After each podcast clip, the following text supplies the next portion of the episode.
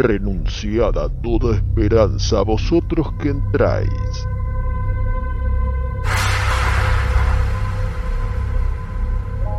Estáis por cruzar el estigia que separa la realidad de Cineficción Radio.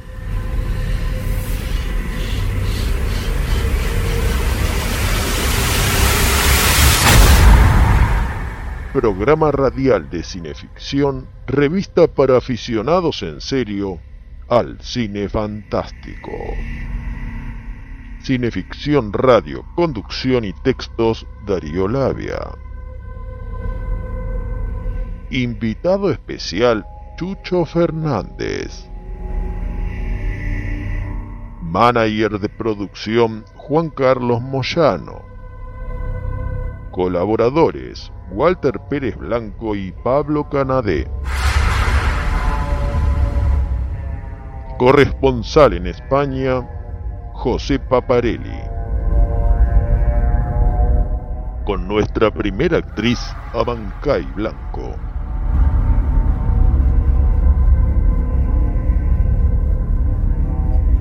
Desfalleciendo casi por aquella visión, sin saber ya si me hallaba en un sitio tranquilo o en el valle del juicio final, fui presa del terror y apenas pude contener el llanto. Y en el delirio de mis sentidos debilísimos y debilitados, oí una voz poderosa como de trompeta que decía, lo que vieres, propálalo en un programa de radio. Y es lo que ahora estoy haciendo.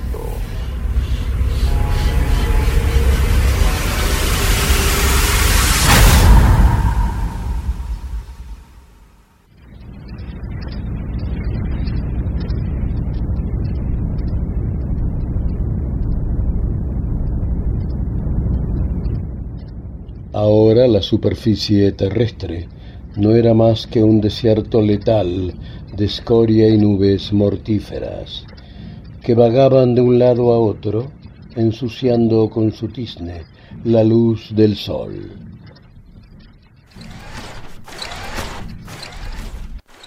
De vez en cuando algo se movía sobre la superficie, algo metálico que avanzaba entre las ruinas de una ciudad deshecha o de la tierra martirizada de los estériles campos.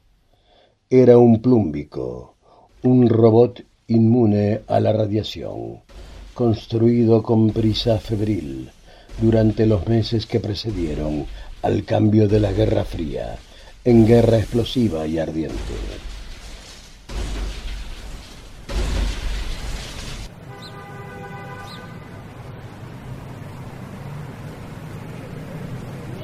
Vaya que el horno no está para bollos. Hace unas semanas cuando volvía de mi gris trabajo como empleado bancario, me salvé por un pelo de un par de bombas en la Plaza de Mayo. Una explotó en un hotel, la otra en una estación de tren subterráneo. Hubo muertos, heridos, mutilados, al caer la noche se consumó la veloz venganza, con la quema de varias sedes de partidos opositores, bibliotecas partidarias y un atentado contra el Jockey Club. Curioso lugar para clases parasitarias que fue quemado por otra clase también parasitaria.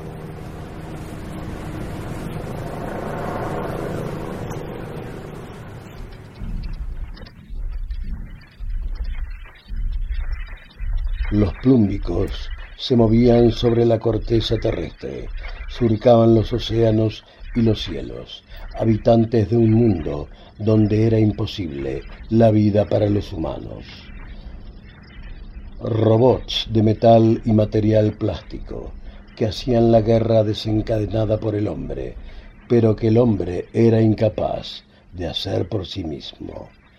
Los humanos habían declarado la guerra inventado y construido nuevas armas y creado los actores, los combatientes y soldados de esta lucha, pero podían solo asistir y no participar en ella. En todo el mundo, Rusia, América, Europa, África, no quedaba resto de vida humana. Esta se albergaba ahora en profundos refugios y abrigos subterráneos, cuidadosamente planeados y construidos antes de que comenzaran a caer las primeras bombas atómicas.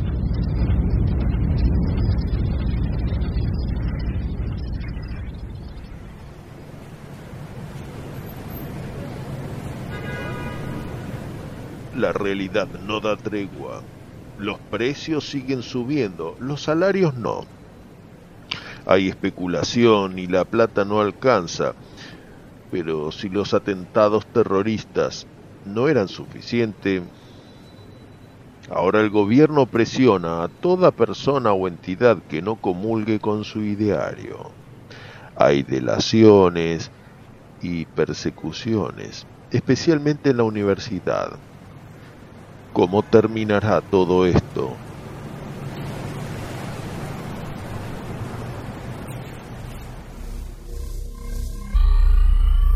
Era la única forma de vida posible. Arriba, sobre la destrozada y calcinada superficie de la que un día fuera un planeta vivo, los plúmbicos hacían la guerra del hombre. En las entrañas del planeta los seres humanos trabajaban incansablemente en la producción de armas con que continuar la lucha mes tras mes año tras año.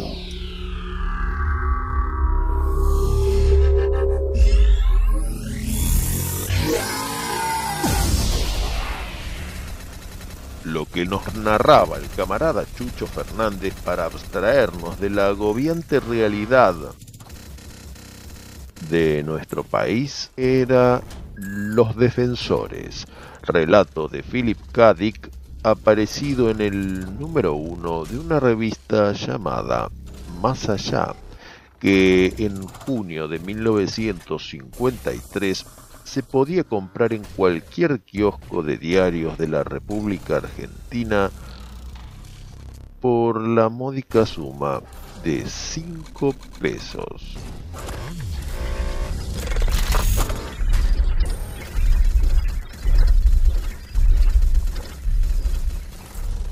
En sus páginas comenzaron a leerse a Ray Bradbury, Isaac Asimov, Arthur C. Clarke, El Día de los Trífidos de John Wyndham, Amos de Títeres de Heinlein, así como columnas científicas de divulgación astronómica y espacial.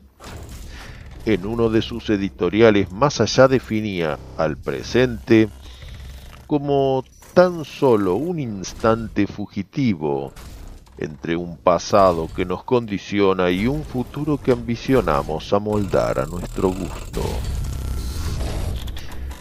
Esta noche pivotearemos sobre esta definición para regresar del futuro de aquel pasado y hacerlo presente.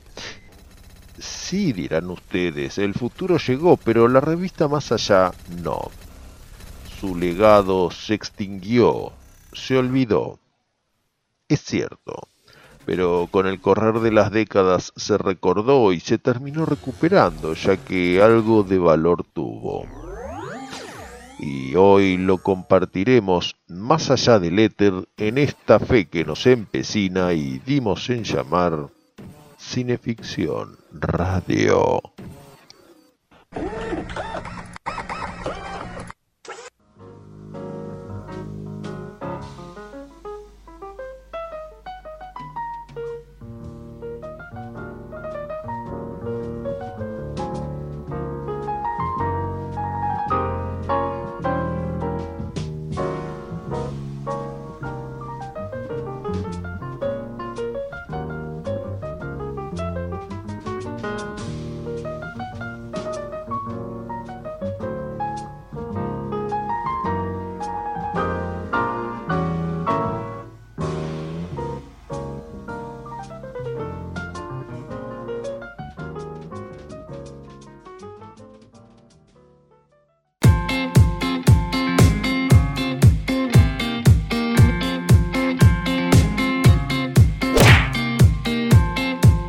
Estación Baires TV, la televisión hecha en casa.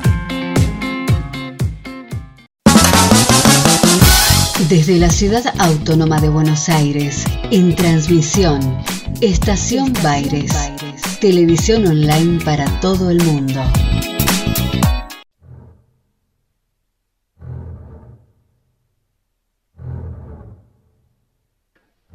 ¿Cuáles serán las fases sucesivas de la conquista del espacio por el hombre? Atención, que la realidad puede ser más rápida que las previsiones más optimistas. He aquí un cuadro razonable. Primero, periodo preparatorio entre 1949 y 1957 Segundo, entre 1957 y 1963, lanzamiento de satélites artificiales cada vez más grandes y cada vez más lejos de la Tierra. Tercero, entre 1963 y 1980, creación de islas en el espacio, a una distancia aproximada de 2.000 kilómetros de la Tierra. Cuarto, entre 1980 y 2000, exploración de la Luna, aunque se prevé que el primer hombre que desembarque allá lo hará antes de 1966. Quinto, entre el año 2000 y 2050, exploración de los planetas del Sistema Solar, y aquí se detiene la conquista del espacio por el hombre, ya que en efecto nunca podremos alcanzar las estrellas, pues la más cercana que es Alfa Centauro, situada a cuatro años luz, nos requeriría, aún con propulsión atómica, varios miles de años para llegar a ella.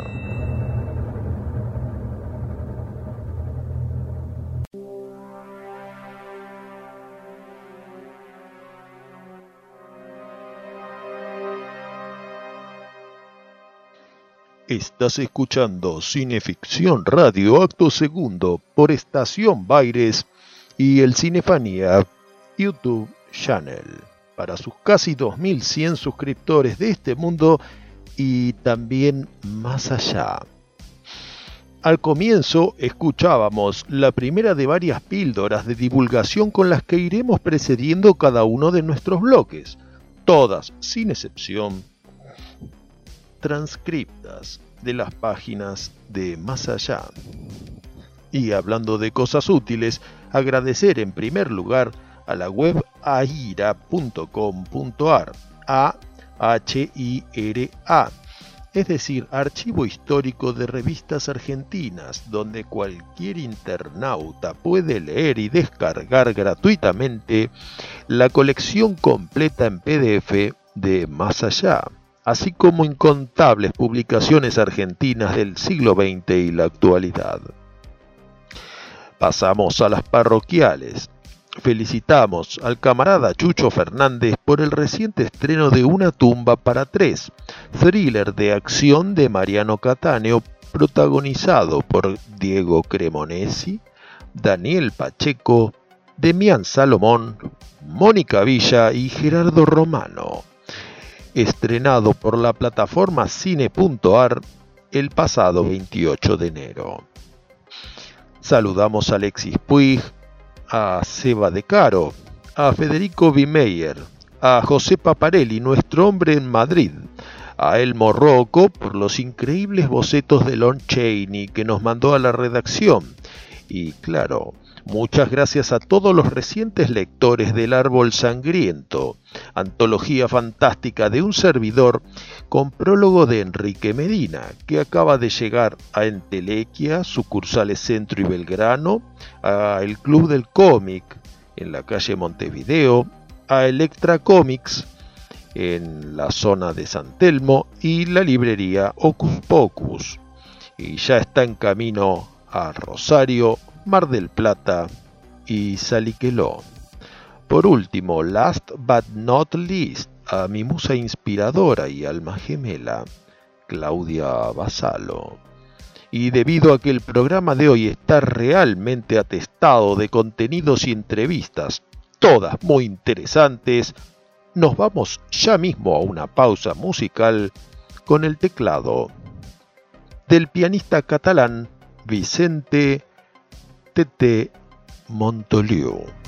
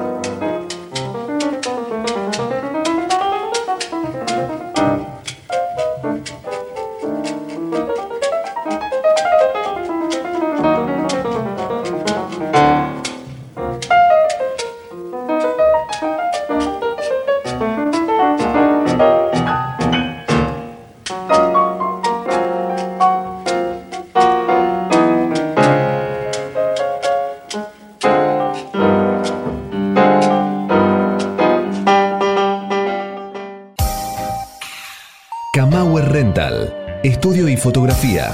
Proveedor de técnica y elementos de última generación para el sector audiovisual. Avenida Niceto Vega 5617, Palermo, Hollywood. Camauer Rental. Contáctenos en info.camauer.com.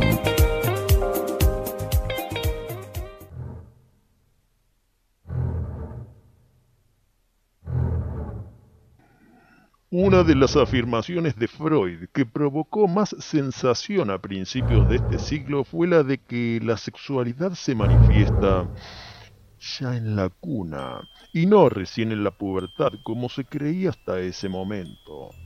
Pero los críticos encontraron inmediatamente un defecto en los trabajos del célebre investigador vienés. Los resultados de Freud se basaban no tanto en el estudio directo de los niños, sino en lo que los adultos recordaban de su niñez. Decidido a zanjar esta cuestión, Kinsey, un experto en problemas sexuales que recientemente conmocionó la opinión pública mundial con su trabajo sobre el tema, estudió varios cientos de chicos por debajo de los cinco años. Sus conclusiones no pueden ser más halagüeñas para Freud. Según Kinsey, la necesidad de cariño y atención de los chicos tiene raíces sexuales. Más aún, las actividades que adoptarán su comportamiento sexual de adulto ya están completamente determinadas en la personalidad del chico de tres años.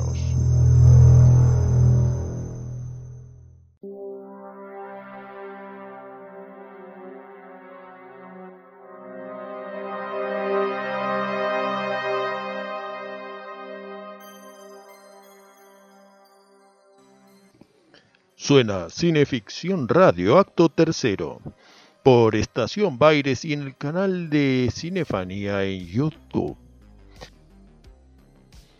Esta noche, para alumbrarnos sobre más allá, contamos con el querido amigo Christian Balini Lawson, investigador, editor, ilustrador, escritor, pero por sobre todo, generoso divulgador al que ya mismo damos la bienvenida. Buenas noches, Cristian. Antes de entrar en materia, em, ¿qué opinas? Hacer un breve precalentamiento. Contanos algo acerca de la librería El Porvenir, donde nuestros abuelos podían comprar pulps de ciencia ficción. Bueno, qué interesante, ¿no? Una, una librería dedicada a la temática futurista ya por 1950, alrededor de 1950, ¿no? Estamos hablando. Sí, sí, es verdad. Eh, se llamaba El Porvenir y era propiedad de, un señor que se llamaba Luis Prados. Y lo loco fue que cualquiera hubiera pensado que, que un emprendimiento así se hubiera desarrollado en Capital Federal, pero no, no, sin embargo se dio en el conurbano, en la localidad de Avellaneda. Y bueno, me parece súper interesante, ¿no? Eh, yo recogí por suerte el testimonio de varias personas que, fueron testigos de época y me contaron bastante mm, acertadamente lo, que era la librería y aparentemente era muy interesante, ¿no? Contaba con bastante material de, lo que era la fantasía en esa época. Mm, pensá que en esa época no había todavía un término definitivo que fuera ciencia ficción, se hablaba de de fantasía, se hablaba de novelas futuristas, se hablaba de novelas del porvenir, fantasía científica, anticipación. No, no había todavía un acuerdo tácito sobre cómo llamar a todo este género y estaba un poco entremezclado. Pero bueno, lo que sí estaba claro era que este hombre Prados era lector del género, le gustaba eso, y bueno, cuando vos entrabas ahí había mucho material, sobre todo de, Editorial Thor, mucho material de Editorial Acme, y bueno, se se podía encontrar lo que eran volúmenes de ciencia ficción y aledaños, o sea, no, como decíamos recién, no en un sentido estricto, ¿no? Ciencia ficción, sino que había mucha fantasía. Hoy en día, una librería especializada en ciencia ficción y fantasía sería impensable, salvo que sea estrictamente virtual, y bueno, aparentemente esta librería duró un par de años, ¿no? Y llegó a ver el boom de la ciencia ficción cuando nace la revista Más Allá. Entonces eh, ahí empiezan a llegar una, oleada de publicaciones eh, a mediados de los años 50 de la mano de Más Allá. Entonces llega la revista Más Allá, las competidoras de otros países como la revista Futuro española, que, sacaba Mallorquí Figuerola, la revista Enigmas mexicana, etcétera, etcétera. Después había colecciones de, de bolsilibros como Espacio del Mundo Futuro, Luchadores del Espacio. Bueno, e, esta librería albergaba todo ese tipo de, de material.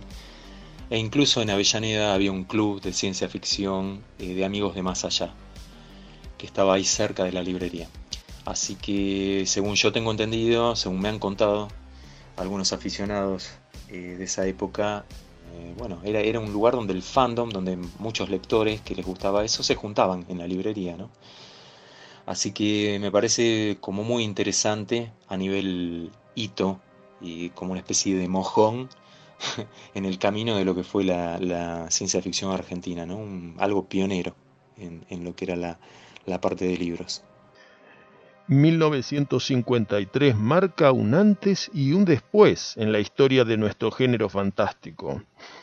La aparición del número uno de Más Allá, publicada por Editorial Abril.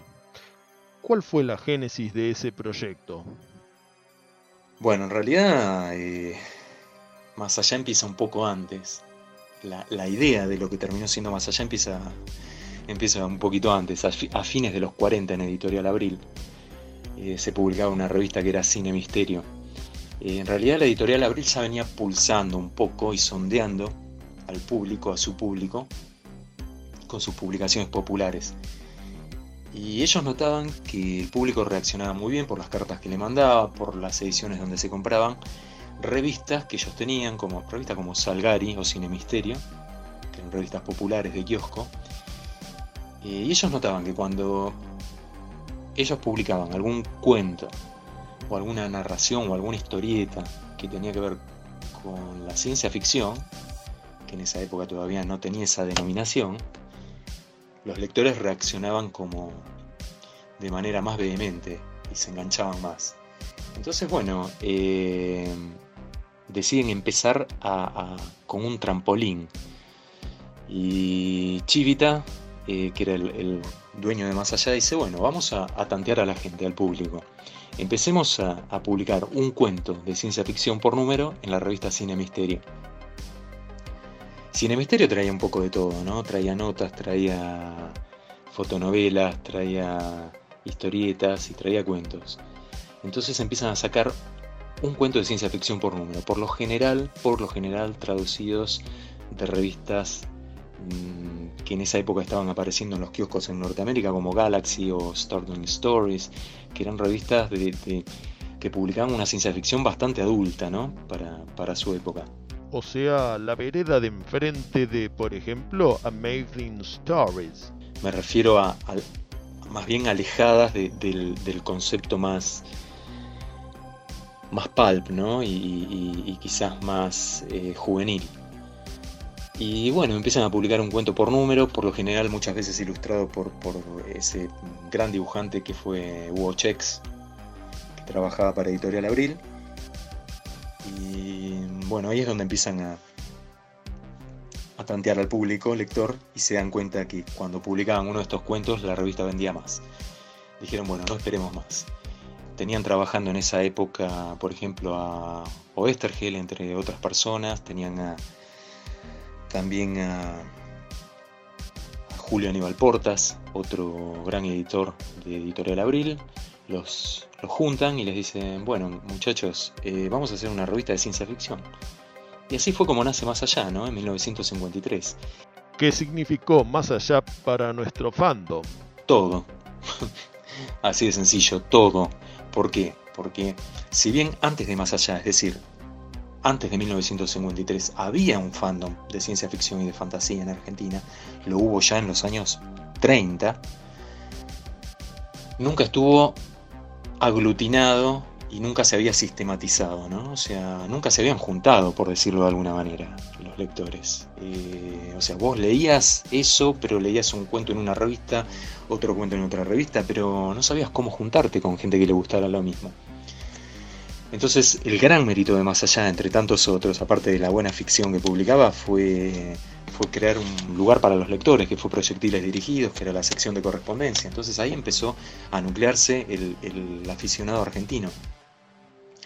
Hombres, mujeres, chicos, jóvenes, todos escribían ahí y tenían la gran posibilidad de dejar su dirección y empezar a cartearse con los demás. Y así fue como empezó a, a formarse un fandom argentino a formarse distintos clubes eh, de aficionados, donde se leían, se hacían distintas cosas.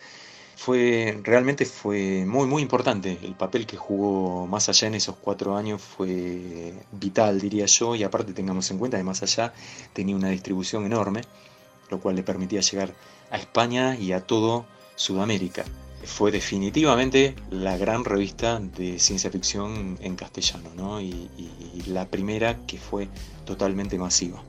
Contanos algo acerca de algunos de los ilustradores que rubricaban las páginas de Más Allá. Ilustradores hubo muchos, Más Allá por suerte tuvo un, un buen plantel de dibujantes. Entre los tapistas, sobre todo los primeros números tenían tapas bastante coloridas, rutilantes y probó con, varios portadistas, ¿no? Hugo Chex para mí fue, para mi gusto, fue uno de los mejores dibujantes que había más allá, con un estilo muy tipo cómic, de trazos muy seguros, muy, muy firmes, muy profesional era Chex, y Chex trabajaba para distintas editoriales ya. Más allá podemos ver varios trabajos de él en blanco y negro, también hay una o dos tapas, Publicó también Durá, que fue un, ilustrador que ya había publicado tapas de ciencia ficción en otras revistas argentinas allá por los años 40. Era un gran pintor. Y después había un poco de todo, ¿no? Estaba Pedro Olmos, que era un chileno que se había, se había venido a vivir a Argentina en esa época. Era prácticamente sus dibujos él era como un muralista, ¿no? Y tenía, tenía como un sello muy distintivo, era, era muy reconocible tenía un tipo de dibujo muy, muy lindo. Y después había, había distintos dibujantes que eran propios de Más Allá. De Más Allá mm, también surgió Luciano de la Torre, que luego seguiría dibujando en, Rayo Rojo y en otras revistas de, la editorial. Estaba Eusebi. Más Allá le dio lugar y cabida a, distintos dibujantes. Eh, yo creo que quizás el, más recordado de los nacionales eh, fue Ornay, ¿no? Ornay, que era un seudónimo, era el seudónimo de Rubén Molteni. Lo que pasa es que esto no se supo hasta hace cosa de 10 años, un poco más, cuando nosotros hicimos una investigación y casi de casualidad y por azar llegamos a, descubrir el, verdadero nombre y lo llegamos a, encontrar poco antes de que él falleciera, ¿no? Eh, pero sin duda fue quizás el, que más publicó en Más Allá y el, más recordado por, por, su estilo tan, tan personal, ¿no? ¿Y de los escritores argentinos? Y en cuanto a los escritores de Más Allá, bueno, Más Allá publicó distintos autores argentinos. El gran Pablo Capagna, una persona genial en cuanto a sus conocimientos y como, y, como ser humano. ¿no? Eh, llegó a publicar su primer cuento en Más Allá, Incomprensión. Oestergel llegó a publicar también uno o dos cuentos en Más Allá, uno con, con seudónimo.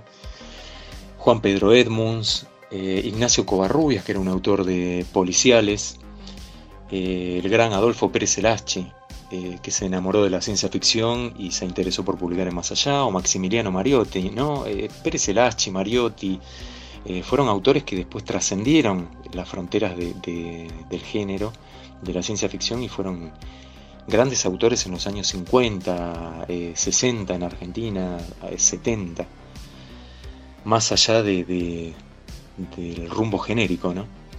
Por esa época tenés el dato de la publicación del primer fanzine argentino sobre ciencia ficción. ¿Qué se sabe sobre esa gesta señera? Como estábamos hablando justo de autores, de aficionados de Más Allá, todo lo que, lo que había generado la revista Más Allá a, la luz de la ciencia ficción y al calor de, la llama atómica, digamos, de la ciencia ficción, sí, está bueno, está bueno recordar el tema de los fanzines, ¿no? ¿Qué son los fanzines? Los fanzines son las revistas de aficionados, ¿no? Viene de Fan Magazine. Fan es el aficionado y Magazine revista. Sí, acá eh, las, primeras publicaciones de aficionados datan de 1954 y 1956. ¿eh? En 1954 Ricardo Alberto Bertel y su hermano, Carlos, que eran dos jóvenes de Florida, eh, del barrio de Florida, crearon un club de ciencia ficción, que fue muy popular, muy popular y, al que más allá brindó mucho apoyo. Y aparte tenía mucho sostén también y mucho peso este club porque ellos se carteaban con revistas extranjeras, ¿no? revistas canadienses, revistas norteamericanas. Eh, llegaron a tener incluso una, biblioteca para los eh, fans que iban a la casa de ellos y con, ejemplares firmados, no sé, por Heinlein, por Arthur Clarke, que, los chicos les, les mandaban a, allá a los aficionados norteamericanos y estos les hacían firmar a los, a los escritores, ¿no? Y se los devolvían después. Una cosa increíble, ¿no? Vista desde hoy en día. Y bueno, y así fue como se decidieron hacer un, un pequeño fanzine. Muchos dicen que en realidad el fanzine no llegó a salir las noticias que nosotros tenemos es que sí llegó a salir, lo que no llegó a tener es, mucha circulación, ¿no? Porque Ertel con su hermano lo que querían hacer justamente era editar un, un fanzine que tuviera bastante llegada, pero aparentemente hubo problemas con el tema del racionamiento del papel por parte del gobierno en esa época y bueno, tuvieron, tuvieron inconvenientes para lanzarlo. Esto estamos hablando de 1954, ¿no? Y, y para los curiosos, les comento que, que el, club este estaba en la calle Fray Sarmiento, en Florida, ¿no? Hoy, hoy, en día ahí hay una casa, hay una casa. Pero el árbol que estaba en la puerta les cuento que sigue estando. el árbol sobrevivió. Pero bueno, ese fue el primer intento. Y después en 1956 creo que fue, si no me falla la memoria, hubo otro intento llevado a cabo por, un, por alguien que fue dibujante de más allá, ¿no? Orione, otro gran dibujante que publicó en, diversos medios, en, otras revistas, eh, y ese fue el, segundo gran intento. Y después iba a venir recién el recordado Héctor Pesina en 1960 con, sus primeros con su primera serie de fanzines, ¿no? de los cuales sacó varios. Siempre recordamos a Héctor Pesina, traductor, editor y difusor de la legendaria revista SF, allá eh, a fines de los años 80 y que hace una década dirigió la primera andadura de cineficción que vos mismo diagramabas e imprimías. Pero esa, como diría Kipling, es otra historia y vamos a dejarte descansar un poco el garguero y nos vamos a un interludio musical.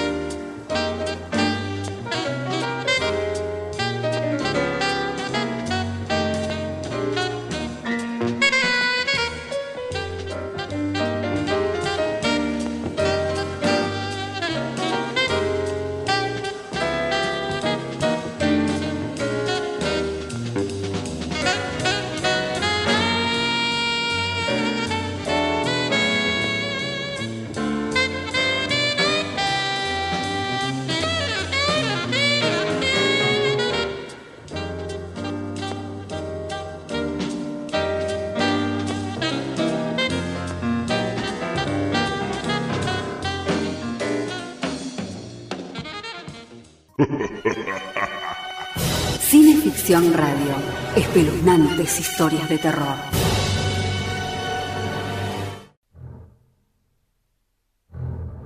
El auge tomado últimamente por la gerontología, es decir, el estudio de los fenómenos vinculados con el envejecimiento, está dando ya sus frutos en lo que a nuevos conceptos se refiere.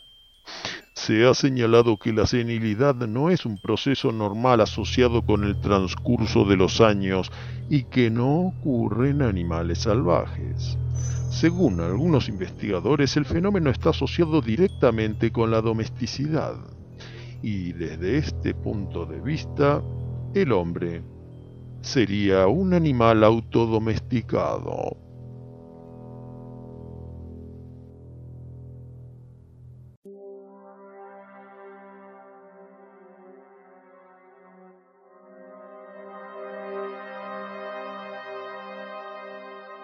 Esto es Cineficción Radio, acto cuarto por Estación Baires y Cinefanía YouTube Channel.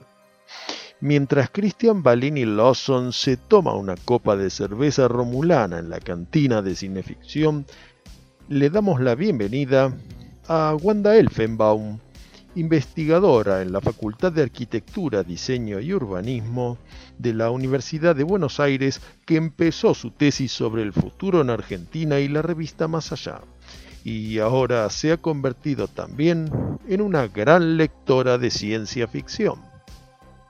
Estimada Wanda, ¿cómo comenzó tu interés por la revista Más Allá?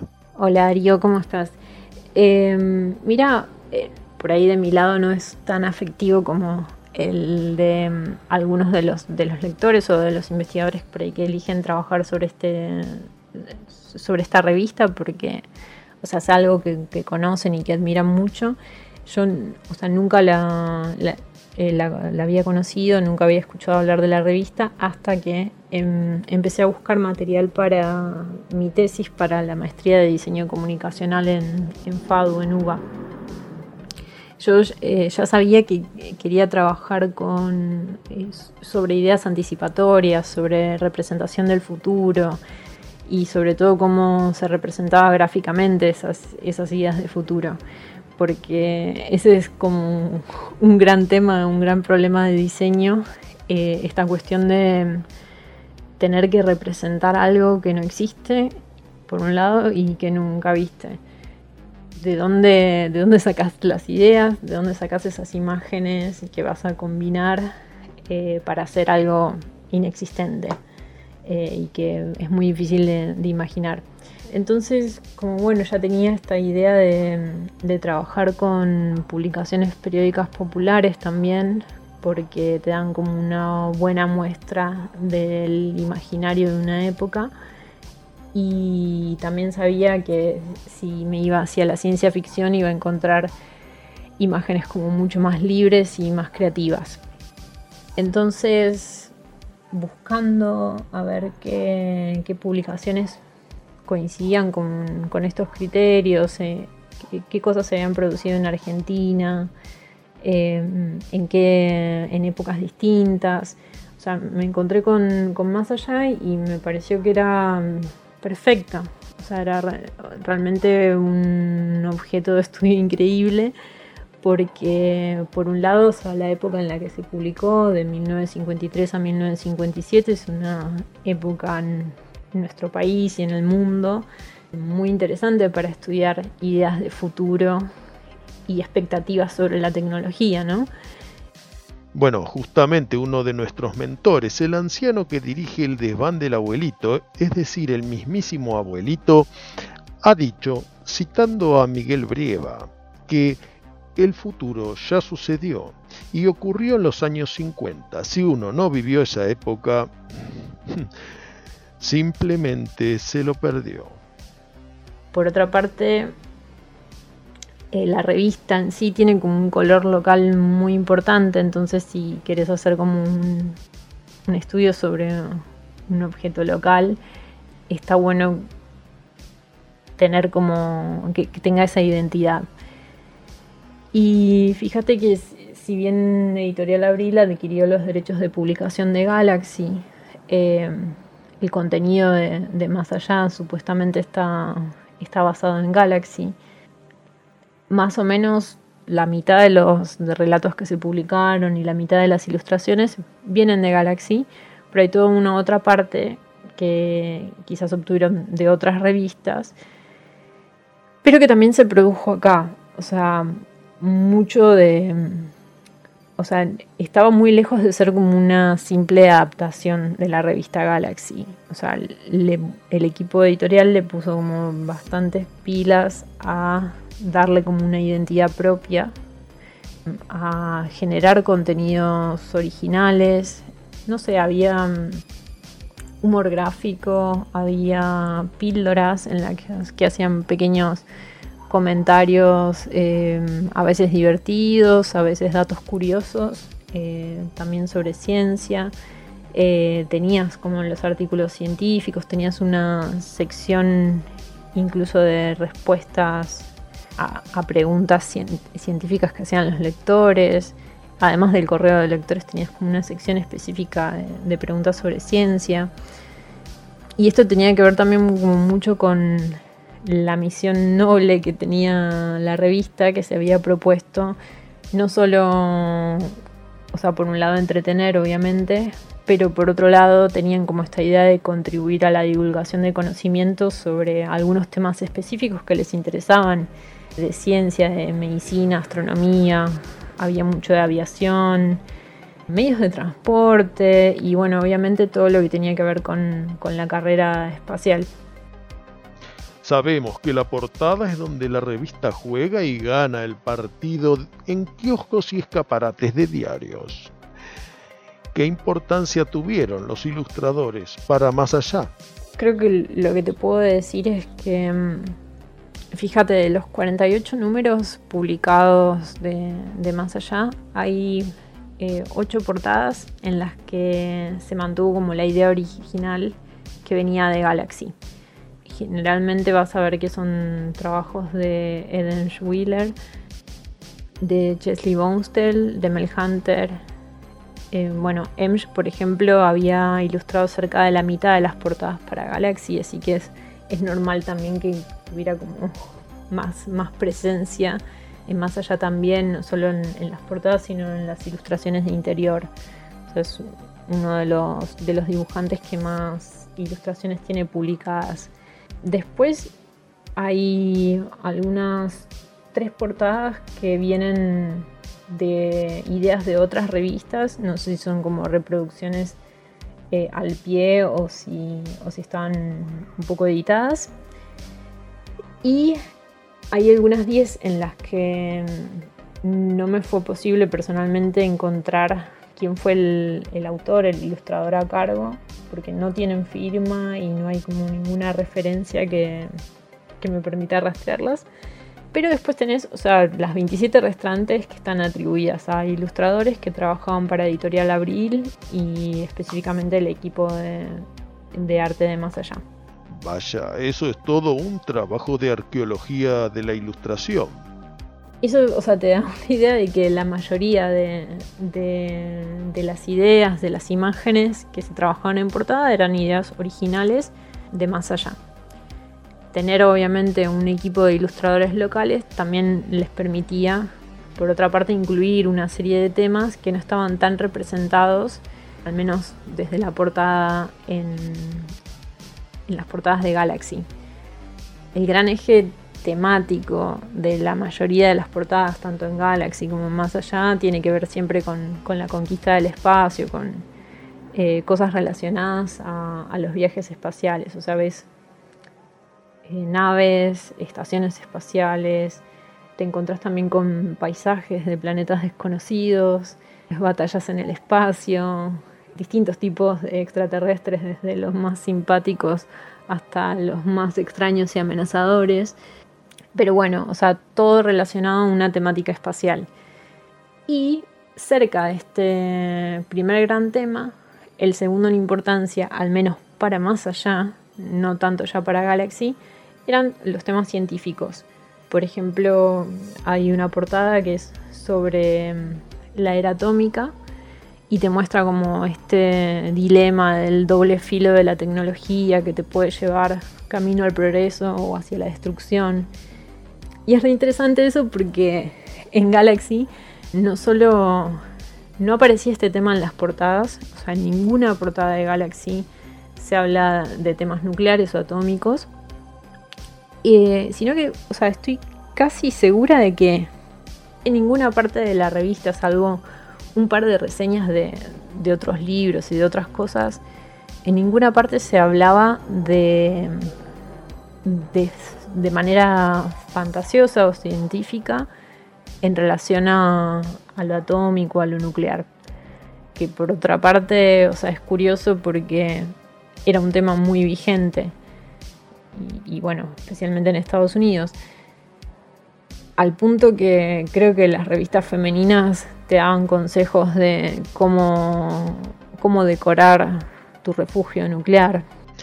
No es un dato menor que Estados Unidos realmente tenía tecnología atómica. En cuanto a nosotros, lo único que hicimos fue anunciar que habíamos controlado la fusión nuclear y que pronto tendríamos la bomba atómica. Y creo también, no sé si era por esto, pero claramente, o sea, había como una decisión explícita de los editores. Pero hay, algo que publicaron en el primer número, en un llamado, en una convocatoria para colaborar con narraciones de autores de ciencia ficción, que, para que presenten sus, sus historias. Y empezaban a listar como una serie de temas de los que decían que ya estaban cansados, que habían sido muy trabajados y que no pensaban publicar. Y el primero que nombran son las advertencias ficticias sobre destrucción nuclear o biológica. Entonces, bueno, lo que digo es que a, la gente de más allá, entonces, tener este equipo les permitía incluir temas como este y otros temas también como astronomía, avances de medicina. De hecho, hay, hay algunas portadas sobre microorganismos, microscopios, todas cosas que van muy de la mano con el espíritu de aportar conocimiento del, que hablaba antes, ¿no? de contribuir a la divulgación del conocimiento científico. Pero por otra parte, hay otra cuestión que es permitirles hacer gala de la capacidad de crear portadas muy atractivas desde lo visual. Hay algunas entrevistas que que hizo el amigo de la casa, Christian Malini Lawson, eh, que la verdad tuvo un buen tino de, recoger algunos testimonios en primera persona de cómo fue trabajar en la revista. Y bueno, en esos testimonios como dan cuenta un poco del, del trabajo y de lo selectivo que era el equipo de arte de más allá a la hora de seleccionar las portadas. Creo que cuando entrevistó a Ornay eh, que fue uno de los ilustradores que ilustró la mayor cantidad de relatos para el interior de la revista. Él contaba como que le habían rechazado varias portadas, que siempre le decían, viste, que le faltaba algo, que o le pedían corregir alguna cosa, pero como que nunca elegían las ilustraciones que él presentaba para, para la portada. O sea, sí les encantaban todo para el arte de interior, pero como que nunca llegó a la tapa, salvo bueno, una excepción que además creo que la publicaron sin la firma. Se ve que eran bastante exigentes los muchachos. Y, bueno, otra cosa de esto es que hay de las ocho portadas que te contaba que son tomadas de Galaxy de manera casi exacta, eh, son reproducciones de la portada original de Galaxy. Entre esas ocho hay tres o cuatro que tienen diferencias más significativas, o sea que no es solo un, tema de la técnica de, copiado de, la mano, sino que hay prácticamente una decisión de modificar esa, esa ilustración.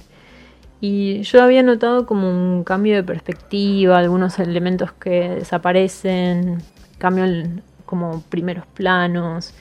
Y si ves, por ejemplo, la portada del número 3 de Más Allá, que es una idea de Emsch, representando unos extraterrestres muy simpáticos que están paseando de turistas en una ciudad estadounidense. En la versión que hizo Más Allá sobre, sobre esta misma portada, el extraterrestre está como en, primer plano más cerca y desaparecen como algunos adornos superfluos del fondo. Entonces el, foco está puesto en esta figura que viene de frente y que mira directo al lector así con esta cosa de sacarle una foto. Y después está, por ejemplo, en el número 8, eh, que es una ilustración de Bonestell, pero que eh, se atribuyó a Mel Hunter. Lo que hicieron fue cambiar la posición de la nave, está puesta como en un ángulo mucho más vertiginoso y además están como de alguna manera explicitando la reparación que se hace sobre la nave, porque se muestra el otro extremo donde ya hay colocado una pieza similar. También tenés el número 29. En el número 29, o sea, hay un enfrentamiento armado en otro planeta y hay una nave al fondo en la que para la versión de más allá se dibujaron rayos de los disparos que están impactando en esa nave. Mientras que si vos ves la portada original de Galaxy, en realidad lo que estás viendo es solo los rastros del, daño de, esos disparos. A primera vista nos parecían lo que hoy se llama imágenes intervenidas, pero no sería el caso. Yo la verdad había interpretado esto como una intención de anclar un poco la acción, o sea, de, aportar claridad. Eh, pero estaba hablando con mi director de tesis y viendo las diferencias me dijo algo que me pareció como muy acertado, que es que hay una intención editorial en esos cambios y que detrás de esa intención hay un ojo muy experto que buscó hacer con estos ajustes menores algo que requiere como una gran destreza y que lo que está haciendo es darle muchísimo más dinamismo a las portadas. Entonces, si hablamos de, llamar la atención y como decís, de, ganar el, partido, tener como el equipo de ilustradores locales claramente, o sea, les, sirvió para, para hacer portadas como mucho más atractivas y dinámicas. Vamos a darte un descanso para que pruebes la cerveza romulana que sirven en la barra de tragos y en de mientras nos vamos a un entremés musical.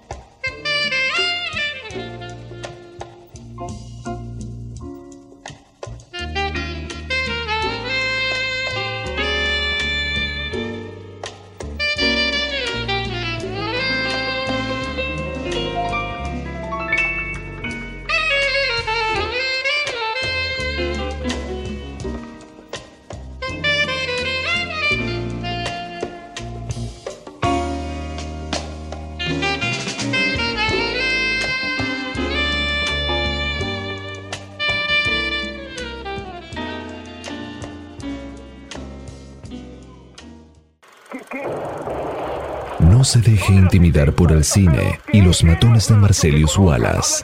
Cineficción, para estar bien informado y esquivar todas las balas. Para adquirir cineficción, consulte en cinefanía.com.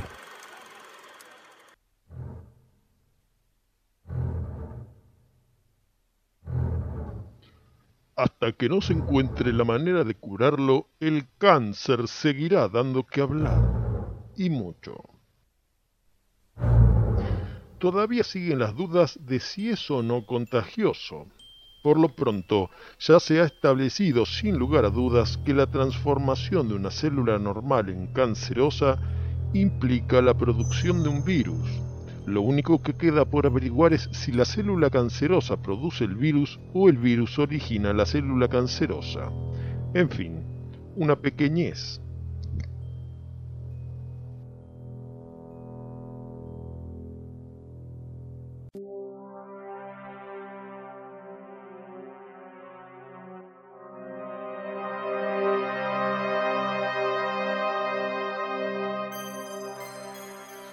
Bienvenidos a Cineficción Radio Quinto Acto por Estación Baires y Cinefanía YouTube Channel.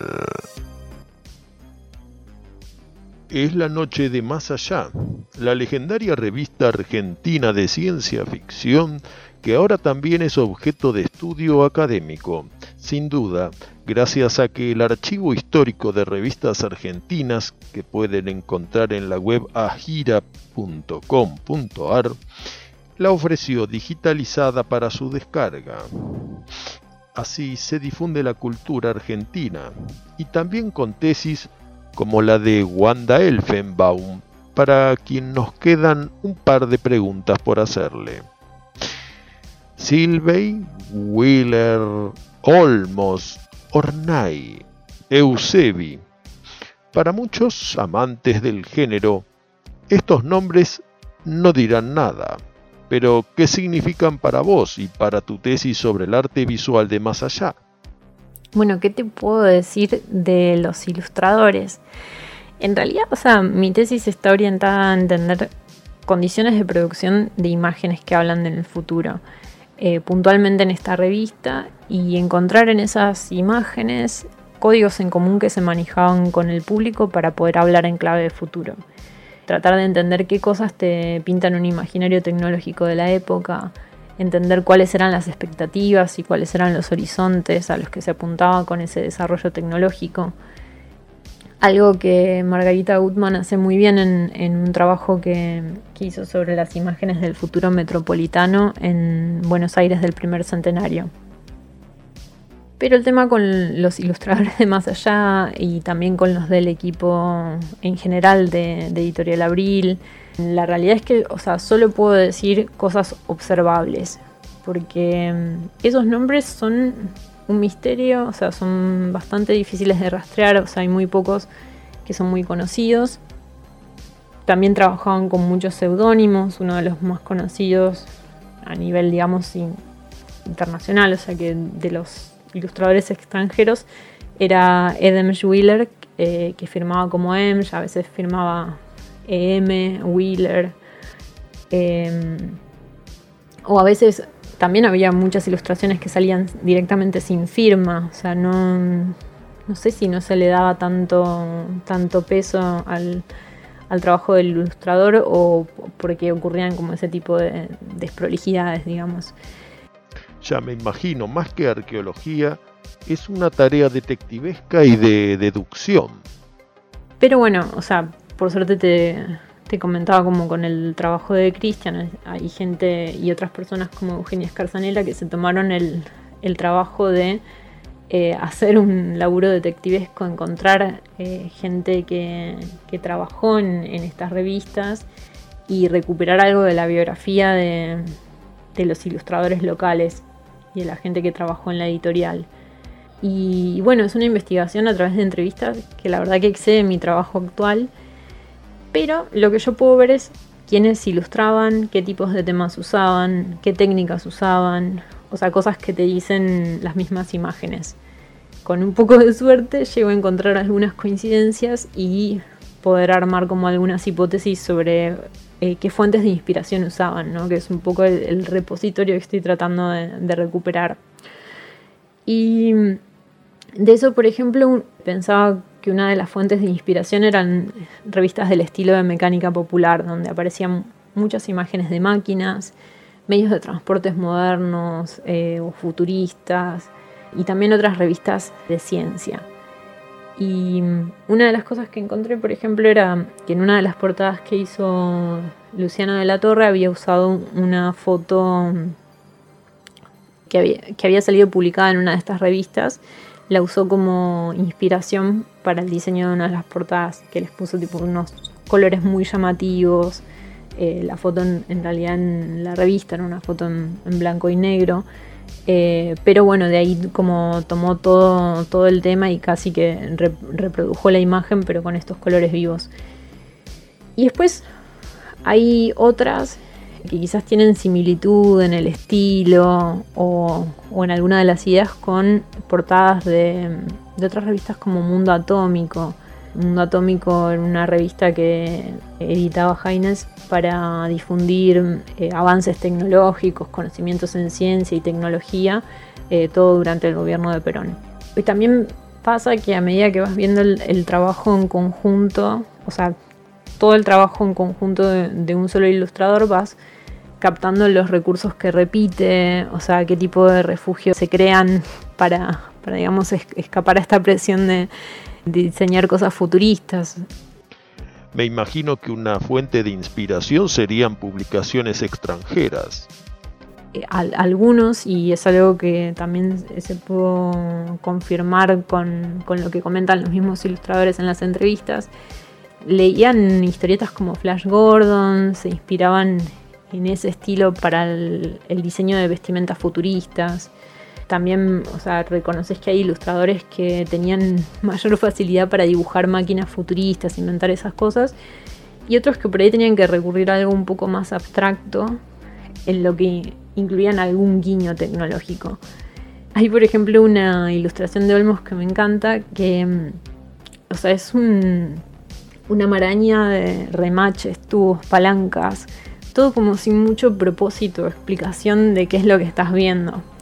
Y cuando vi eso me hizo acordar a un, a un trabajo que publicó Miquela Topano, en el que habla de ilustraciones de Jambo sobre una novela de 1910 que trata de seres que vienen del espacio con una tecnología impresionante, nunca visto para la época. Y el tema es que esa tecnología impensada es difícil de representar visualmente. Entonces Jambo lo que hace es usar una serie de señales visuales, usa tipo perillas, palancas, pernos, hélices, o sea, todos los elementos que acumulados te hablan de un aparato industrial y te dan una idea de prodigio, un prodigio de la tecnología. Y esa, y bueno, y esa es la idea que, resalta Topano en, ese análisis. Y bueno, un poco de eso se trata como el, estudio de, las imágenes y de los estilos, poder encontrar cuáles eran estas bases en las que se fundaban las representaciones gráficas de, de ideas futuristas. Muchas gracias por esta auténtica masterclass de ilustradores, futurismo y por sobre todo un aspecto poco estudiado de la revista Más Allá. Hacemos una pausa y volvemos enseguida con más Cineficción Radio.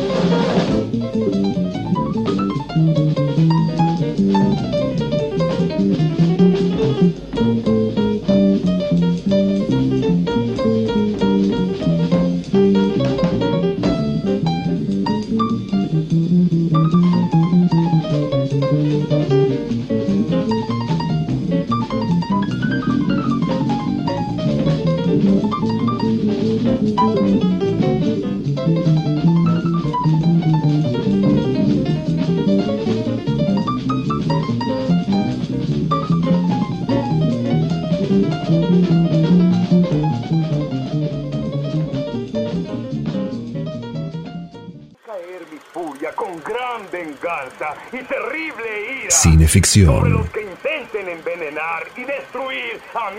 Domingos, entre las 20 y las 22. Cuando deje caer mi venganza sobre vosotros.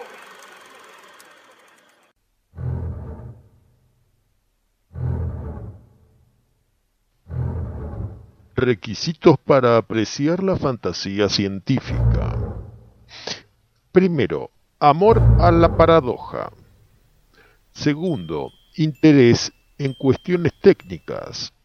Tercero, curiosidad intelectual hacia lo desconocido y lo inconocible. Cuarto, paciencia y capacidad para entender cosas difíciles y sin utilidad práctica inmediata y evidente.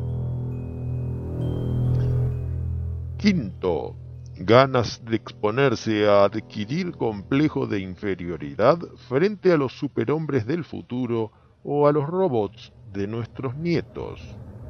Sexto, valor para enfrentar las críticas displicentes de los amigos que no han leído verdadera fantasía científica y la confunden con historietas para chicos.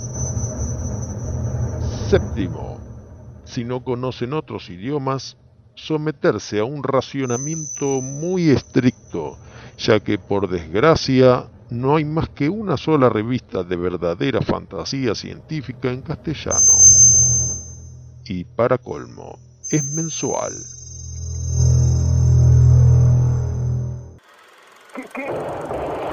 No se deje intimidar por el cine y los matones de Marcelius Wallace. Cineficción, para estar bien informado y esquivar todas las balas. Para adquirir cineficción, consulte en cinefanía.com.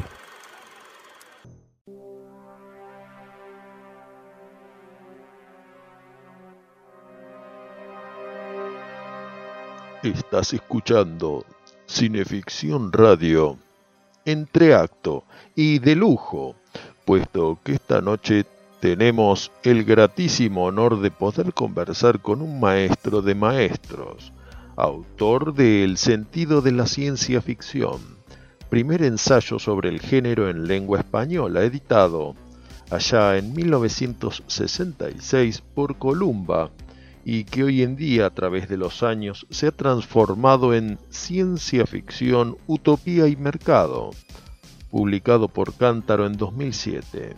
Hablamos de uno de nuestros mentores, don Pablo Capana, redactor de las revistas El Péndulo, Minotauro y del suplemento futuro de Página 12, autor de volúmenes dedicados a Philip K. Dick, James Graham Ballard, Cordwainer Smith y Andrei Tarkovsky, así como varias recopilaciones de artículos y ensayos.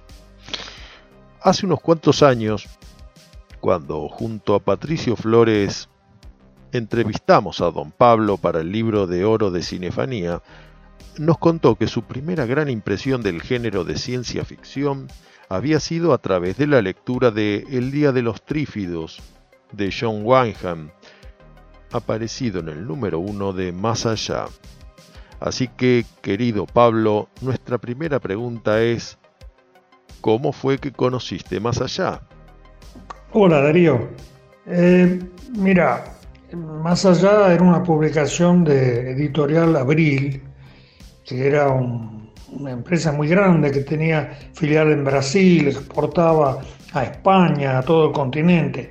Así que eh, como yo leía revistas de historietas y de fotonovelas de aventuras que había, en una de esas revistas, Cine Misterio, donde probablemente también colaboraba Westergel, eh, salió el aviso de que iba a aparecer la revista Más Allá. Salió en otros lados, porque te digo, era una empresa grande, se vendía la revista en todos los kioscos. Y bueno, algunos de los materiales que habían salido en esa revista Cine Misterio pasaron a los primeros números de Más Allá, con ilustración y todo. Así que el nexo está por ahí. Pero yo la descubrí cuando estaba, estaba en cama con fiebre, tenía una gripe muy fuerte y le encargué a mi mamá que comprara esa revista Más Allá, a ver qué tal era, y la leí en medio de la fiebre de cabo a rabo. Y ahí estaba Asimov, estaba Wyndham. Me impresionó mucho El Día de los Trífidos, la novela de Wyndham, que después en algún momento fue llevada al cine. Era posiblemente la primera ciencia ficción apocalíptica y catastrófica que leía. Eso me impresionó mucho. Y bueno, de ahí en más eh, seguí la revista durante todo el tiempo que duró. En el número 37 de Más Allá, de junio de 1956, salió un relato tuyo, Incomprensión. ¿Cómo llegaste a publicarlo? Bueno, Más Allá para mí fue en ese momento una especie de adicción, eh, leía todos los números en cuanto aparecían y la comentaba con todos mis amigos, que no, no lograba fanatizar demasiado. Mm, tenía unos amigos, unos hermanos, eh, que yo les hacía la promoción de más allá oralmente todos los meses, pero ellos preferían la música y dos de ellos llegaron a fundar una importante eh, banda de jazz, la, la Phoenix Jazz Band. Eh, después, este, con el tiempo, como yo les hablaba tanto de esa revista, me dijeron, ¿por qué no escribía algo? Y lo mandaba. Este, bueno, se me ocurrió que podía escribir un cuento. Y cuando tenía 15 años, en pleno verano, un día de calor terrible, me decidí, escribí un cuentito, platos voladores, totalmente olvidable y mediocre, este, y lo guardé. Eh, después de unos años, me los encontré de nuevo y me dicen, ¿y mandaste el cuento al final? Bueno, lo voy a mandar. Lo mandé y resultó que más allá estaba en una etapa de decadencia, ya no contaba con mucho presupuesto, entonces publicar autores argentinos le salía más barato. Y me publicaron el cuento, me lo pagaron prolijamente, yo lo gasté en revistas de historietas y, alguna chuchería. Eh, me acuerdo que me atendió el director, que se llamaba en ese momento Jorge de Angeli, Oestergel ya se había ido de la revista. Eh, y dice Jorge de Angeli, cuando cerró Más Allá, pasó a dirigir una revista de moda. Es decir, era del medio periodístico, pero no estaba especializado en el tema. Y ese cuento se llegó a publicar, junto con otro que debe haber sido de otro chico tan torpe como yo para escribir, que también habrá sido olvidado. Este, bueno, pero así entré formalmente al género. Después quise escribir otro más adelante, eh, pero me lo, me lo rechazaron y con buenas razones. ¿Cuál es el legado de la revista? El legado de Más Allá, bueno, yo te diría que hizo una tarea educativa impresionante, porque al público argentino le permitió saltearse todas las etapas primitivas y bastante infantiles del género. La ciencia ficción tenía una tradición literaria que venía de la utopía y de la novela fantástica de, Verne, de Wells, de todos esos clásicos. Pero la ciencia ficción norteamericana, que empezó reproduciendo ese material, eh, luego entró en una etapa que le dio mala fama de literatura juvenil para adolescentes, con monstruos, con aventuras espaciales, eh, princesas, dragones, etc. Esa etapa, en la época de Campbell, había sido superada y la ciencia ficción tenía mejor nivel literario, una temática más profunda, eh, y realmente se abría bastante a la literatura en la época de Sturgeon, de, Bradbury, de Asimov, de, tantos autores que se asocian con Campbell. Lo que hizo más allá fue eh, usar la franquicia de Galaxy, que era una revista que salía en siete idiomas, usó la franquicia para el español, se publicó aquí pero lo que se llegó a conocer aquí ya era casi la tercera generación de escritores, el momento más brillante que tuvo el género. Así que nosotros dimos, recuperamos el atraso en, en dos o tres años y entramos realmente en la etapa más interesante del género. Nuestros oyentes, que también son lectores, querrán saber en qué materia o publicación estás trabajando en este nuevo y complejo año? ¿Qué estoy haciendo ahora? Bueno, me estoy reencontrando con, la ciencia ficción a pesar de que no quería hacerlo. después de dedicarle muchos años al género, me me estaba aburriendo de él, eh, tuve una etapa en que me dediqué a los temas de divulgación científica en página 12 y después reuní varias pistas y eh, hice lo que considero mi libro más valioso que es Natura, es un libro de filosofía que no tuvo demasiada difusión porque fue publicado por una universidad y todo el mundo debe haber creído que era un apunte de cátedra. Eh, sin embargo, vino un escritor de La Plata que me quería conocer, vino a casa y me dijo que en su opinión ese libro iba a ser valorado dentro de 50 años. Eso es lo que tardó el primero, así que me resigno a no verlo el éxito porque no voy a estar. Pero no me importa porque mientras tanto me están dando grandes satisfacciones.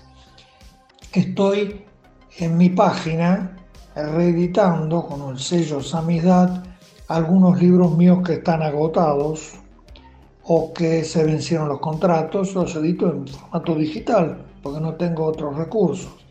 He sacado libros inéditos allí, ah, estoy por sacar uno nuevo y estoy por reeditar dos o tres de los que eh, acaban de vencer los contratos. ¿Qué ocurre? Que ahora aparece un fenómeno que es este, el poshumanismo, que algunos dicen que es una utopía, una filosofía, una religión, una religión de la tecnología, que resulta que ha sido engendrado en el ámbito de la ciencia ficción, es realmente un hijo de la ciencia ficción de las últimas décadas que yo ya no leía. Me estoy poniendo al día en el tema y descubro que todo lo que me interesó a lo largo de la vida está de algún modo conectado. Y entonces es como para ponerle un cierre. Así que para los 82 años tengo un buen programa de actividades que no me da dinero, pero muchísimas satisfacciones. Una de ellas, por ejemplo, poder comunicarme con ustedes. Querido Pablo, estaremos atentos a las próximas novedades, tanto a través de tu página web pablocapana.com.ar o bien la fanpage de Pablo Capana en Facebook. Muchas gracias por honrarnos con tu valioso testimonio realmente, y en esto expreso el sentir de nuestros colaboradores, lectores y oyentes, escucharte es como leerte, alimenta el intelecto, pero tal vez por algún resorte poshumanista, también el espíritu.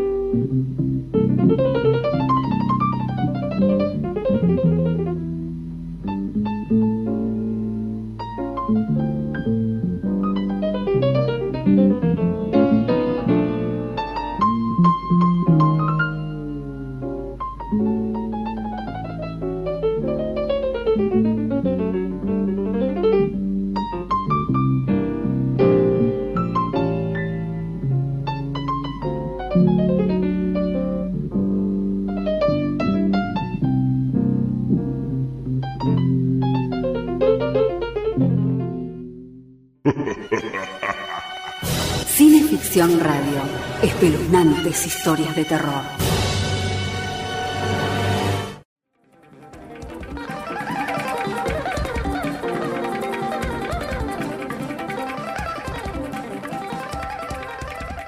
Comenzaba la noche y todos reíamos.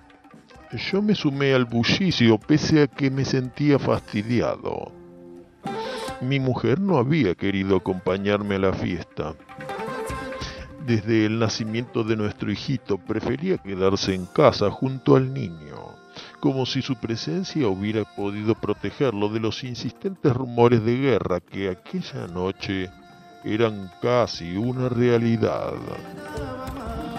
El cielo se había cubierto de espesos nubarrones, pero a nadie le interesaba. Iluminado como estaba el edificio por la brillante luz fluorescente que surgía de los techos y las paredes. Además, nuestros sentidos estaban embotados por el alcohol y también por la música que nos rodeaba, suave, desenfrenada por momentos. Una música sin esperanza, parecida a una droga. Nadie pensaba, nadie quería preocuparse por el exterior ruidoso que cubría una realidad amarga, infiltrada en la falsa alegría de aquella fiesta. Éramos moribundos que bailaban, bebían, reían estridentemente. He olvidado por qué estábamos reunidos y quiénes eran los dueños de la mansión. En cierta medida, es lógico que así sea y que inclusive sienta que se borra poco a poco mi propia identidad. Todos mis compañeros de fiesta, los huéspedes, yo, todos hemos muerto y los que pasaron no pueden ser recordados por quienes no existen ya. Ellos, yo, la casa, somos parte de la misma ceniza.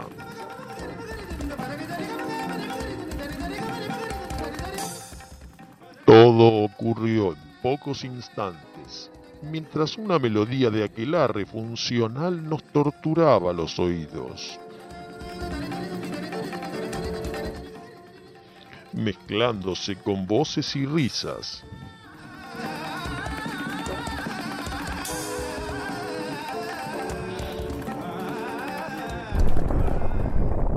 un sonido semejante al de un gigantesco avispero que aullaba llegó hasta nosotros.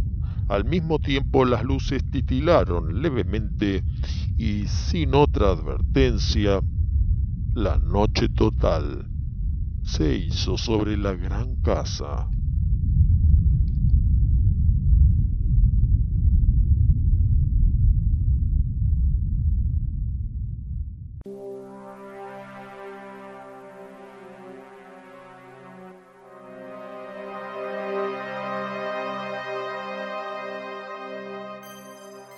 En el éter Cineficción Radio Último Acto por Estación Baires y Cinefanía YouTube Channel. Recién escuchábamos un extracto de Un sueño, relato de Alfredo Julio Grassi del volumen Y las estrellas caerán de Ediciones Bolsilibro Mesa publicado en 1967.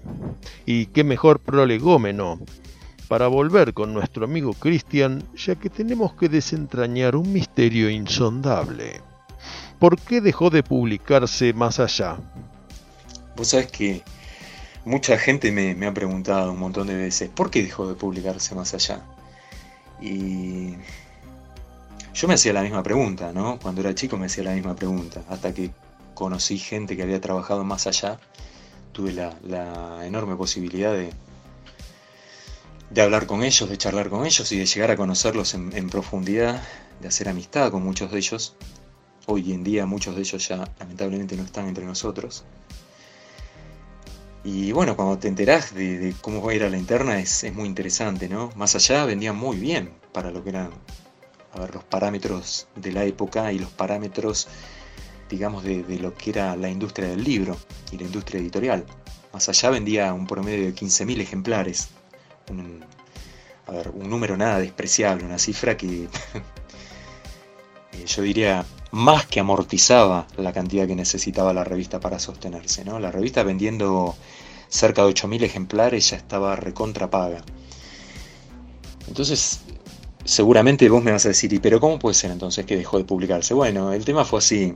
Editorial Abril, estamos hablando del año 1957 y estamos diciendo que más allá había preparado durante esos cuatro años a todo su público y al público en general para lo que iba a ser el advenimiento de la era espacial. ¿no? Recordemos que el Sputnik se lanza en 1957. ¿sí? Tres meses antes de que comenzara la era espacial más allá deja de salir. ¿Por qué? Bueno, porque eh, hacía poco tiempo que había comenzado a sacar una revista que le reeditó de una manera increíble, que era Claudia. Claudia era una revista para la mujer y Claudia vendía 100.000 ejemplares por número. Entonces rápidamente reprogramaron la edición y todo en abril y dijeron, bueno, vamos a sacar esto de manera, no sé, semanal, quincenal, Claudia. Y nos llenamos de plata. Y efectivamente fue lo que pasó, ¿no? Entonces eh, dejaron de lado proyectos alternativos, como en este caso Más Allá. Recordemos a los oyentes que 1957 también fue el Anus Mirabilis del cine de ciencia ficción, ya que desde Hollywood nos llegarían El increíble hombre menguante, Emisario de otro mundo, El cerebro del planeta Arrows y muchas otras películas más.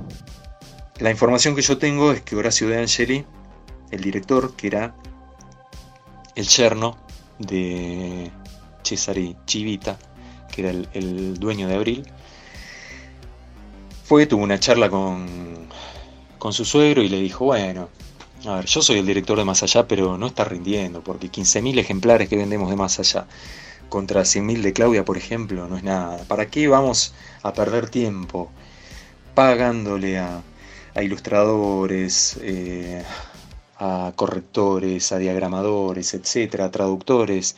¿Para qué tanto, tanto trabajo si con Claudia gastamos mucho menos y ganamos mucho más? Y Chivita no estaba seguro y no quería dejar de sacarla. Pero bueno, dijeron, bueno, vamos a hacer una cosa, vamos a, vamos a, descontinuarla temporariamente. Y lamentablemente ese temporariamente, muchas veces como pasa en Argentina, ¿no? Lo que te dicen que va a ser temporario es como los impuestos, después quedan para siempre, ¿no? Y lo mismo pasó con, con el cierre de Más Allá. Eh, y lamentablemente fue muy llorada, porque bueno, tenía un público muy fiel, había crecido mucho el público de Más Allá, era una revista que se leía muchísimo en muchos estamentos de la sociedad. Y bueno, Más Allá cerró y a los tres meses comienza la era espacial y otras publicaciones recogieron lo que había sembrado Más Allá, aprovechando todo lo que Más Allá había preparado, el terreno que había abonado durante esos cuatro años, lo recogieron ellos con ganancias pingües, con nuevas publicaciones, nuevas colecciones de libros. Recordemos que entre ellos Pistas del Espacio es la continuadora inmediata de Más Allá. Claro, Pistas del Espacio, la revista dirigida por nuestro amigo y mentor Alfredo Julio Grassi, a quien dedicamos el actual número de cineficción. Lo que nos trae al presente, Cristian, ya que durante años fogoneaste una increíble cantidad de publicaciones fantásticas inspiradas en los pulps originales. ¿Qué resabio te han dejado Pistas del Espacio o Aventurama? Eh, sí, sí, Pistas del Espacio y Aventurama. Bueno, creo que fueron, fueron aventuras muy, muy emocionantes, ¿no? Que yo la verdad agradezco eh, haber vivido esas aventuras, ¿no? Con, junto sobre todo a Alfredo Brasi que fue un pope de la ciencia ficción argentina, ¿no? un tipo que hizo tanto, que sabía tanto y que tenía tanta experiencia ¿no? en el mundo del libro, del cine, en el mundo del periodismo, de la historieta. Dejó, dejó huellas en, todos estos terrenos. ¿no? Yo la verdad aprendí muchísimo, aprendí muchísimo al lado de él, al lado de Vera La Peña. Y pues acordate, Dari, que Pistas del Espacio había salido en 1957, 1959. Y Alfredo me propone eh, que la podíamos revivir en el 2007 y hacer la segunda época, ¿no? Y bueno, así lo hicimos, encontramos a ver a la Peña, que él no la veía desde hacía treinta y pico o cuarenta y pico de años. Eh, y bueno, entre los dos, que ya eran octogenarios, decidieron lanzar la segunda época de Pistas del Espacio. Fue, fue muy satisfactorio, ¿no? fue toda una experiencia. Y con Aventurama también, Aventurama fue una cosa más ágil, era, como una especie de booklet que salía cada 15 días y sacó arriba de 50 números, conocimos mucha gente, muchos lectores jóvenes, eh, mucha gente de otra época también que se prendió en la, en la aventura y bueno, eh, fueron las revistas que abrieron un poco el, panorama de, lo que fue el, comienzo de, de la gente que se interesa por leer pulp eh, hoy en día, ¿no? Hoy en día hay muchísima gente que lee sobre pulps, que, sabe lo que son los pulps. En esa época no tanto, no tanto te diría yo, ¿no? Pero bueno, nos, sirvió mucho, nos sirvió como, como, experiencia y como trampolín, como digo yo. Y... Mm, por último, querido amigo, ¿qué aspiraciones traes con Sensacional?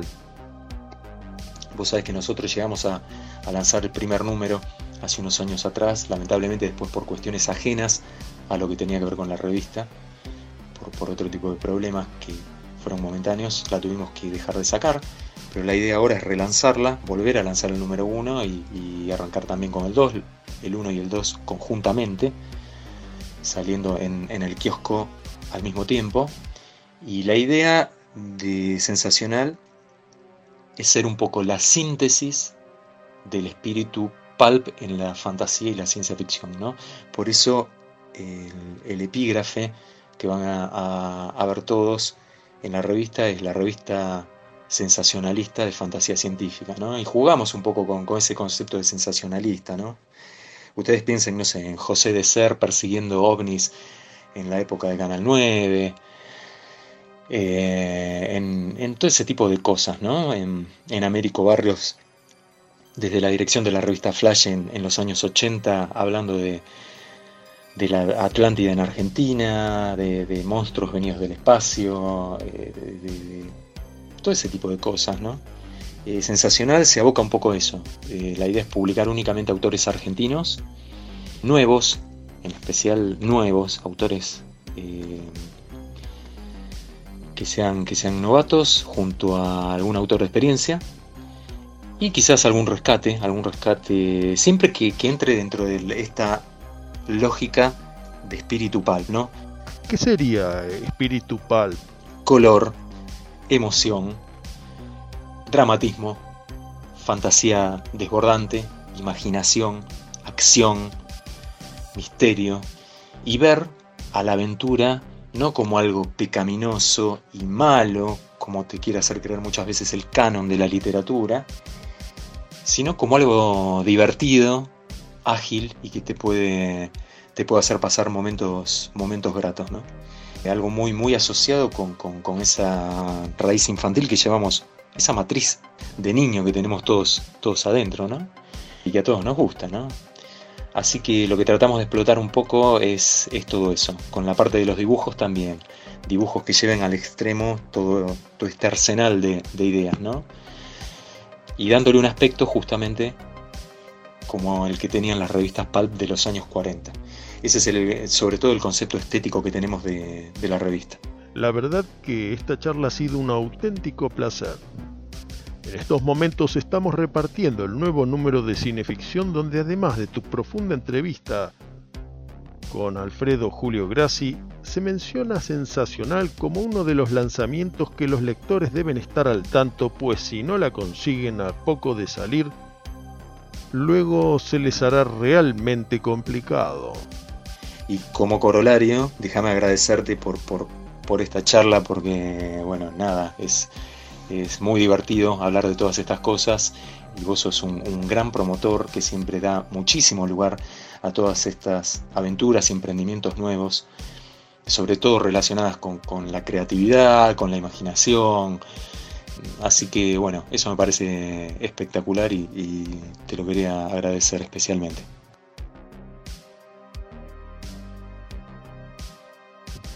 En su cuarto aniversario de andadura, con el número 48, Más allá publicaba un editorial de despedida en el que se mencionaba con claridad y honestidad el motivo del cierre.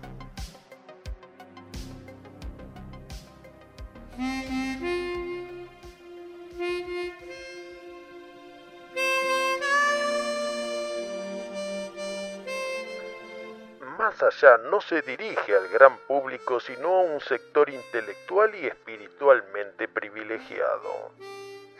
El nivel de lo publicado limita el número de sus lectores a una élite relativamente restringida. Su publicación resultaría económicamente justificada solo si el número de lectores pudiera aumentarse de manera muy considerable, lo que no es dable esperar que ocurra en un plazo suficientemente corto. Más allá, su director y sus redactores se despiden de sus amigos lectores y lo hacen con verdadera emoción, un poco de amargura y con la promesa de volver a encontrarse lo más pronto posible.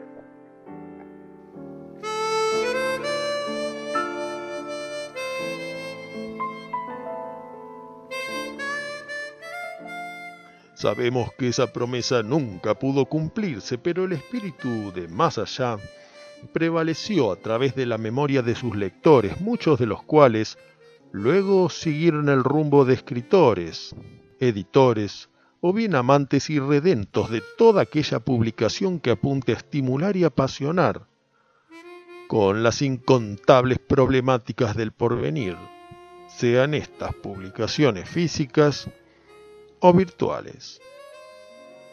Más allá vislumbró una literatura del futuro para hacerla presente. Esta noche, Cineficción Radio la rescató del pasado para compartirla con ustedes.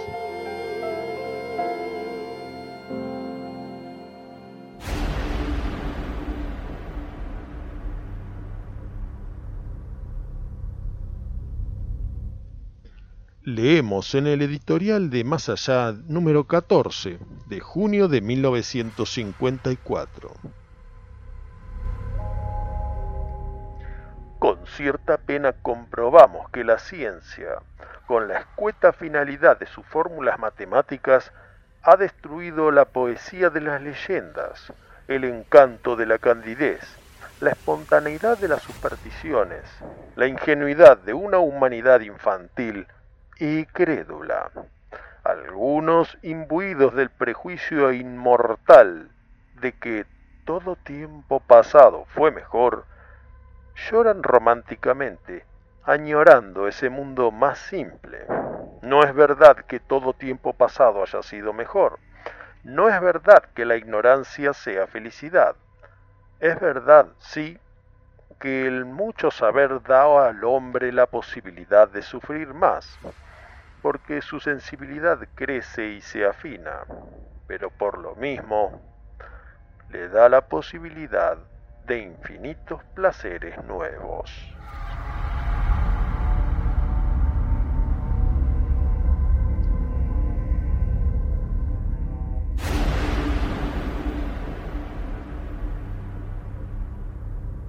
Queridos amigos, esto ha sido Cineficción Radio.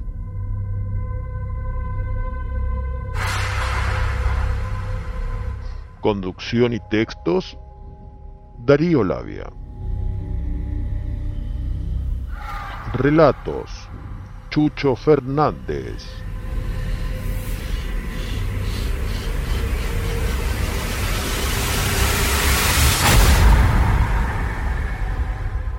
Manager de producción, Juan Carlos Moyano. Colaboradores, Walter Pérez Blanco y Pablo Canadé.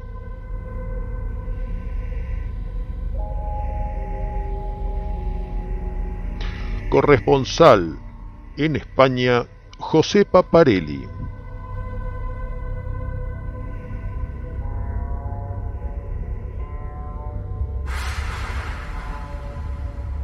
Cineficción Radio es el programa radial de la revista Cineficción. Cineficción Radio todos los domingos, 20 horas, por el éter del canal YouTube de Cinefanía. Y luego se puede escuchar en anchor.fm, Spotify y numerosas plataformas. Cineficción Radio, el programa que refleja sus datos en IMDB. Respalda Estudio Iacona. Para proteger una idea, mejor registrarla con los mejores. Estudio Iacona.